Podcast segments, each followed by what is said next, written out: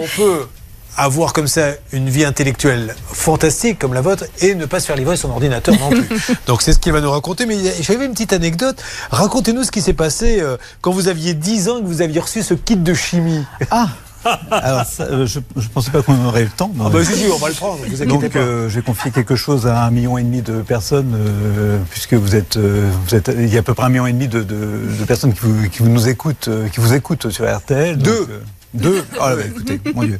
voilà, donc euh, on, est, on est à peu près dans les années 70-72 et euh, donc euh, je m'imaginais ce qu'était un, un, laboratoire avec mon âme d'enfant et donc on m'avait confié, on m'avait, j'ai trouvé au, au, pied du sapin un, coffret qui s'appelait Chimie 2000 à l'époque. Je me rappelle très bien. Et qui n'était probablement pas aussi, je dirais, cadré sur le plan euh, législatif et on avait dedans des produits qui n'étaient pas innocents, surtout en particulier dans les mains d'un adolescent. Et qu'est-ce qui s'est passé?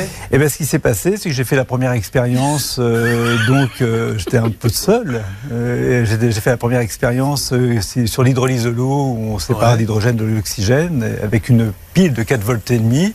Sauf que la pile de 4 volts et demi, ça n'allait pas assez vite. J'étais pas très patient à l'époque et j'ai branché ça directement sur le 220. Et donc bah, Ça fait alors donc ce qui s'est passé, c'est que donc dans les tubes à essai, euh, c'était un mélange hydrogène-oxygène, donc qui est beaucoup plus explosif que le petit plop qu'on peut entendre euh, quand on approche un tube d'hydrogène, euh, voilà, près d'une flamme. Et donc j'ai fait sauter les plombs de la maison, bien évidemment, du quartier et, et, de la, du commerce de, ma maman qui était. L'imagine avec son petit jeu Chimie 2000. Oh maman, regarde, je vais faire une expérience. Regarde les deux fils quand on les met tous les deux bout à bout. Maman Maman, où es-tu? Mais qu'est-ce que tu fais en arbre, maman? Non, c'est un truc. Mais ceci étant dit, heureusement, maintenant, il doit y avoir des normes. Alors, oui. Euh, euh, on va parler euh, après de votre ordinateur parce que pour le coup, là, on n'aura plus le temps. Mais, non, non, mais peu importe. Je, je, trouve ça plutôt, plutôt intéressant si on fait un parallèle avec l'évolution des normes. Ça me paraît quelque chose de, de, ah vraiment essentiel.